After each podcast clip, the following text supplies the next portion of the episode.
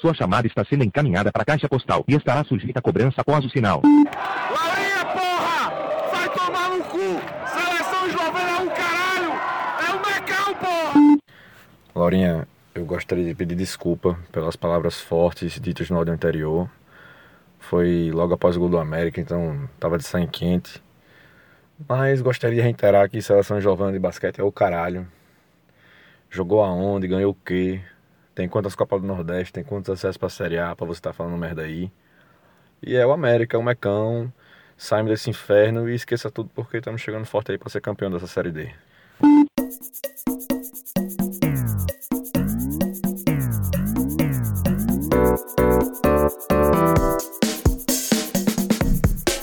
Respondendo em voz alta, por Vivian Lourinha Lero.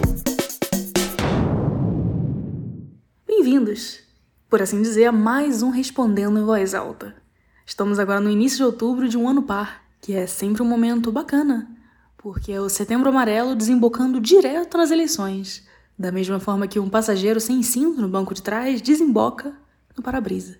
É um momento de sobriedade, pé no chão. Setembro deixa a gente sonhar, né? Tudo é possível.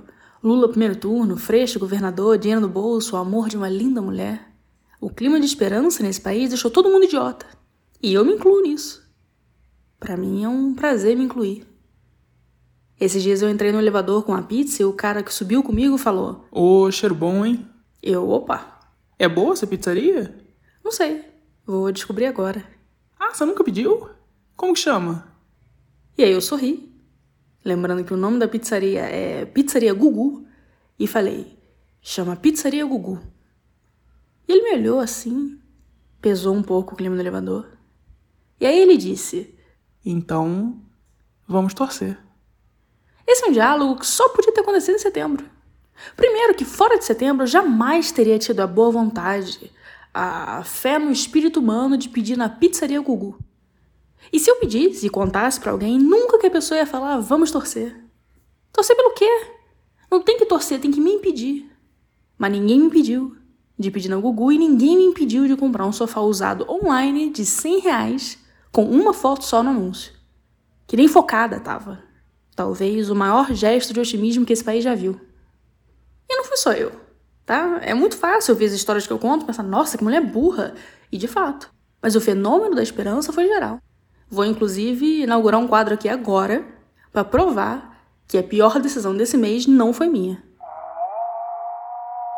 Decisão pior que a minha. Oi, Laurinha. Trago updates. É...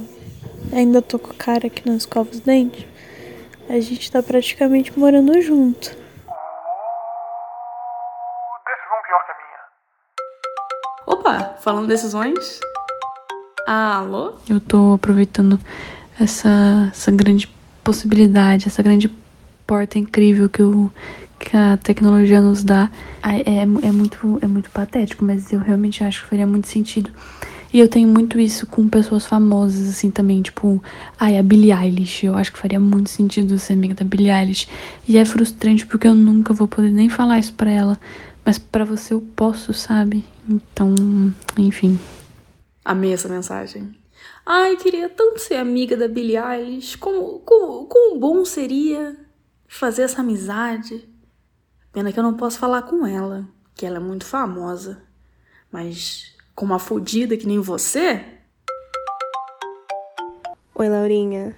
Eu vi que você postou no Twitter que você quase ganhou um jogo da Mega Sena, né, cara? Pô, quase ganhar é foda, hein, Laurinha?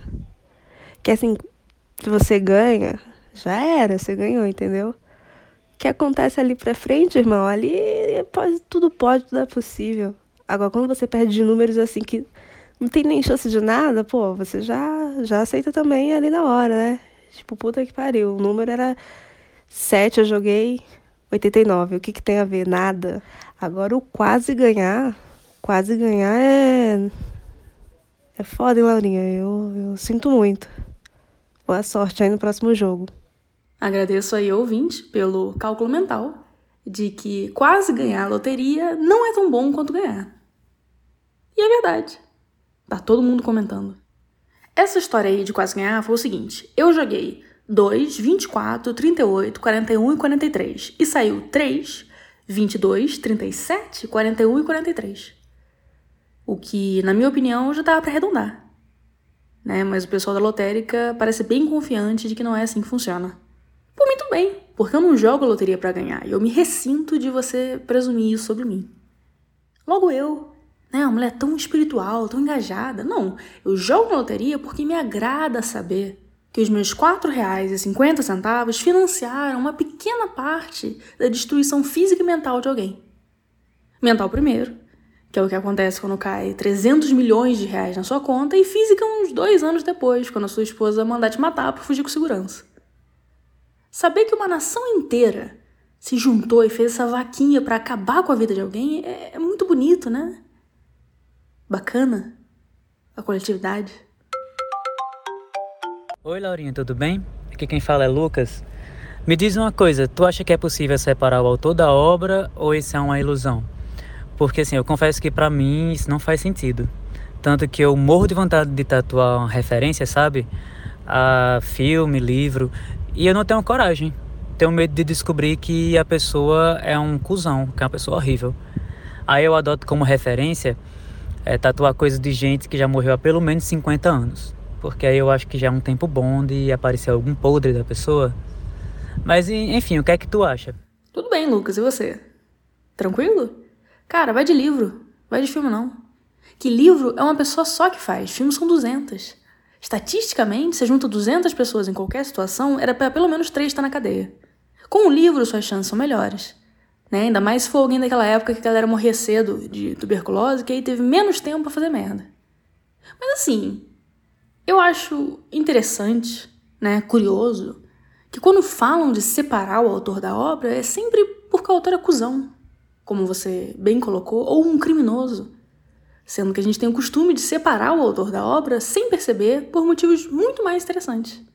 Um bom exemplo é o Wittgenstein. Para quem não sabe, Wittgenstein é um dos grandes nomes da filosofia da linguagem, né? Uma disciplina aí com pelo menos três grandes nomes. E o cara é super respeitado, as obras dele são muito estudadas, muito discutidas e tal, levada a sério. O cara teve uma fase que ele só comia mingau de aveia. Todo dia, em todas as refeições. E ele comia direto da panela e ele não lavava a panela depois. Nunca. Ou seja, todo dia ele comia menos mingau, porque ia formando uma crosta, né? Cabia menos comida ali, o mingau que ele comia era saborizado por essa crosta de mingau velho. Muita gente considera esse homem o maior filósofo do século XX. Você vai me dizer que não não estão separando nada aí? Pelo amor de Deus. Faz sua tatuagem em paz. Oi, Laurinha. Tudo bem? Quando eu conheci meu namorado, a primeira pergunta que ele me fez foi qual produto que eu seria em um supermercado. E eu respondi bisnaguinha, que é a última que as pessoas pegam, tá sempre lá esquecida. E ele falou que era queijo parmesão. Por que queijo parmesão? Não sei. Por quê? É um queijo muito bom, as pessoas desdeiam dele só porque ele fede. Não desdeiam dele. Eu acho que ele foi errado nessa colocação. Interessante. Seu namorado tem que ficar com parmesão porque é um queijo muito bom que as pessoas só desdenham porque fede. Seu namorado fede? Pode falar. Ele fede? Fala aí, pô. Fala pra mim. Fica entre nós aqui. Fede ou não fede? Fede ou não fede? Fala a verdade. Não vai mentir sobre teu namorado fedido aqui não, hein? Fala lá. Respeita o programa. Laurinha, eu tô aqui na minha cozinha, né? Eu sou confeiteira, ouvindo o seu programa. Pausei agora para mandar um áudio. E aí, é você falando da sua saudade, né, que tá do Brasil. E eu lembrei de quando eu morei em São Paulo, né? Eu sou do Piauí e eu morei três anos em São Paulo. E eu sentia tanta saudade das coisas daqui, parecia que eu tava em outro país. Às vezes eu queria comer um baião de dois e aí eu ficava imaginando o baião de dois aqui. Às vezes eu, eu queria só sentir o cheiro daqui, sabe? As coisas daqui são diferentes São Paulo. E aí eu queria só te dizer que, que eu te entendo e que tá tudo bem. sentir saudade até de coisas que você nem tem costume de comer. Um, uma vez em São Paulo eu, eu desejei comer carne de bode e eu nem sou tão fã de bode assim, mas eu quis muito comer um bodezinho cozido no leite de coco. E é isso. É, a saudade só piora, viu, com o tempo. Então, vai se acostumando aí e vai dar tudo certo.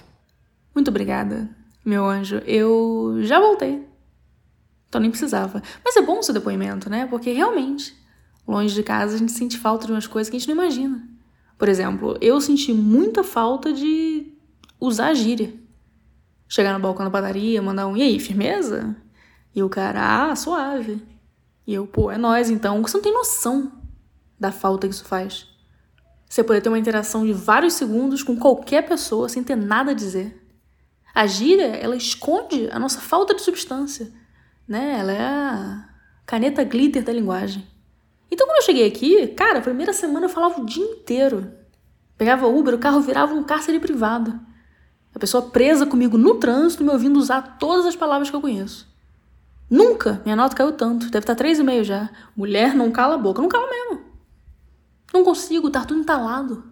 E o pior é que eu desaprendi os detalhes. Esses dias eu fui almoçar e eu chamei o garçom depois do almoço e pedi uma média, né? Que é, que é o que você faz depois de comer arroz, feijão e carne. Você toma um copão de café com leite. Enfim, pedi uma média, né? E o garçom virou para mim e falou: Uma o que média? E eu, não, moço. Café com leite. Então eu fiquei em dúvida, né? Se eu tava confundindo coisa do Rio com São Paulo, sei lá. Vai ver, eu esqueci. Aí eu abri o cardápio da padaria e no cardápio tava escrito pingado. Ah, então pronto. Tomei meu café, cheguei no caixa. Ele foi bater a conta. Só PF, moça? Não, PF um pingado. Quê? Pingado. Café com leite. Ah, uma média. Tá bom, né? Mas agora eu tô aqui faz um mês já, já matei a saudade. E te dizer uma coisa, eu não acho que eu vou ficar com saudade de lá, não. Eu sinto falta de uma coisa ou outra só. Tipo, a instituição sanduíche italiano. Que é um sanduíche que eles têm, né? Fazem lá na Itália, bem simples, queijo, tomate, molho e tal, no pão meio retangular, assim. E o pão quebra certinho no meio. Crack! Igual mesa de filme de Kung Fu. Mas tanto faz também, a Itália é igualzinho São Paulo. A única diferença é que lá não tem tanta gente orgulhosa de ser italiana. Já vai, porra. Oi, Laurinha. É, eu tô ouvindo seus programas e você vira e mexe comenta os sonhos que você tem.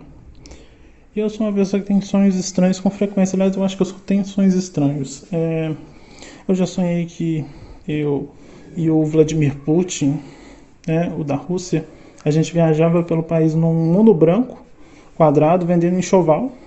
Obviamente nada armado.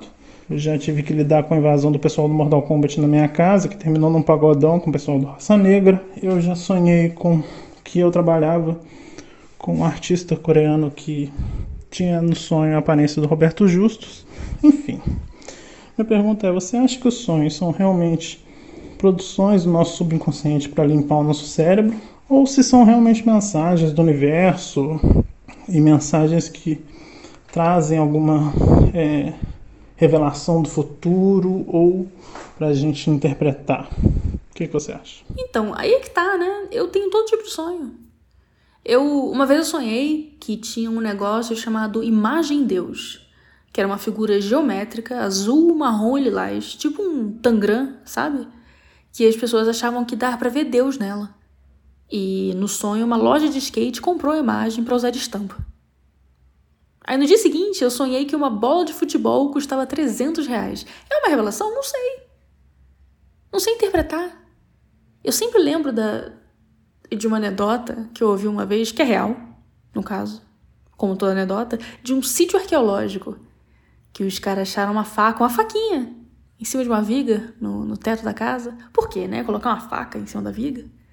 Aí os antropólogos já chegaram o quê? Metendo a clássica. Ah, isso aí é pra ritual propósitos ritualísticos misteriosos. Né? Nunca saberemos nem precisamos tentar descobrir, devido a ser um ritual. Aí chegou uma antropóloga, a única mulher na escavação, olhou assim e falou: Ah, pode ser. Mas essa viga aí é o único lugar da casa que criança não alcança. O que eu quero dizer? O sonho pode ter alguma coisa, algum significado que eu não tô vendo. E às vezes o significado nem é tão escondido assim. Semana passada eu fui na Pinacoteca, na vida real, no caso, não um sonho, e me deu muita vontade de ir ao banheiro, que é como todas as minhas histórias começam. Só que quando eu cheguei lá, já tava tudo ocupado. E eu tava muito apertada, tava quase mijando as calças. Então eu fiz uma coisa que eu não costumo fazer, que é usar o banheiro reservado para pessoa com deficiência. Tranquilo, né? Tô só eu aqui esperando, vou mijar rapidinho, acabou. Um crime sem vítima. Entrei, bati a porta e corri para abraço. Beleza, terminei o que eu tenho que fazer. Quando eu tô quase saindo do banheiro, escancaram a porta do box, que aparentemente eu não achei essencial trancar, e tá uma pessoa ali me olhando. Três pessoas. Na verdade, três senhoras, uma delas cadeirante. E elas me olham horrorizadas. Eu peço desculpa. Desculpa, não devia ter usado esse, foi mal, tava, tava precisando. E fecho a porta de novo na cara delas. Porque eu ainda não tinha me vestido. Quando elas abriram a porta, pro banheiro inteiro ver. Eu tava em pé, com a calça no tornozelo, completamente nua da cintura para baixo. E assim que eu fechei a porta, eu lembrei de um sonho recorrente que eu tenho, que é que eu fui para a escola pelada. Ou tô na rua pelada, que é um pesadelo comum de se ter, né? Só que no meu caso não é um pesadelo. Eu percebo que eu tô pelada. E aí? Acontece. O que, que eu posso fazer? É para eu resolver isso? Acho que não. Acho que tá fora das minhas mãos. Eu sempre tive curiosidade de saber qual era o significado por trás desse sonho, de eu reagir assim, qual que era a verdade psicológica sobre mim que esse sonho revela. E só naquele momento, depois de puxar a calça e a calcinha para cima e abrir a porta com um sorriso tranquilo no rosto, foi que me veio que o significado desse sonho é simplesmente que eu tenho muito menos vergonha de ficar nua em público do que eu deveria. Às vezes o mistério do sonho não é tão misterioso assim. Bonsoir, Laurinha. Ou boa noite para todos os que não estão em território francófono. Que estão aqui, que estava reescutando alguns dos seus primeiros programas. E aí, tem um deles que fala uma coisa bem interessante que eu queria te lembrar essa ideia, trazer aqui essa, essa sugestão, que não é uma sugestão minha, uma sugestão do que tu mesmo já tinha dito. Por que, então, não faz tu perguntas para nós a audiência e a audiência responde as tuas perguntas. Acho que assim tu ia economizar a tua voz e ia fazer um negócio que tu mesmo já falou de fazer. Acho uma ideia interessante. O que tu acha da tua própria ideia, Laurinha? Adorei a minha ideia e adorei a sua ideia de me sugerir algo que eu mesma já tinha sugerido. Que mecanismo, né? Mas assim, eu sinto que eu fazer a pergunta e vocês responderem ainda não é terceirizado o suficiente. Sempre é possível jogar mais ainda do meu trabalho no colo de vocês. Então, semana que vem eu vou inaugurar um quadro fixo no programa chamado Você Responde. Você, responde? Em que eu pego uma pergunta da audiência e peço para outra pessoa na audiência responder. Um clima meio altas horas, né? Vamos ver no que dá. E a pergunta da semana é a seguinte: Oi, Laurinha, tudo bom? Então, recentemente eu comecei a sair com uma pessoa. E aí agora eu tô aqui deitada na minha cama, triste, é, sofrendo por conta desta pessoa. Aí eu queria te perguntar, a partir de quanto tempo é aceitável sofrer por alguém? Tipo, eu tenho que sair com essa, eu tenho que estar tá saindo com essa pessoa quanto tempo para eu poder sofrer por essa pessoa sem me sentir culpada? Boa sorte. Opa! Falando em boa sorte, está na hora de bater o ponto. Se quiser mandar sua pergunta ou sua resposta à pergunta, leia o link é t.me barra Laurinha Lero ou só procurar Laurinha Lero no Telegram. Se a pergunta ou a resposta tiver mais de um minuto e meio, eu não vou ouvir. Que é uma regra justa e ninguém nunca mandou mensagem dizendo que não é. E é isso. Até mais. Sua chamada está sendo encaminhada para a caixa postal e estará sujeita a cobrança após o sinal. Ei, Laurinha, vem cá. Que história é essa aí que você tá feliz? Feliz, viajando, namorando jogador de basquete. O que é isso aí? A gente se identificava com você porque você era uma fodida, hein? Igual a gente. Negócio de bandejão da USP com a calça toda fodida de leite. Aí agora você vai vir aí me contar a historinha da Europa? É não. Pode voltar pro Rio de Janeiro, pode voltar para São Paulo. Porque eu não quis isso. Você é a primeira pessoa que estava com cachumba. E agora você tá feliz? Pode não.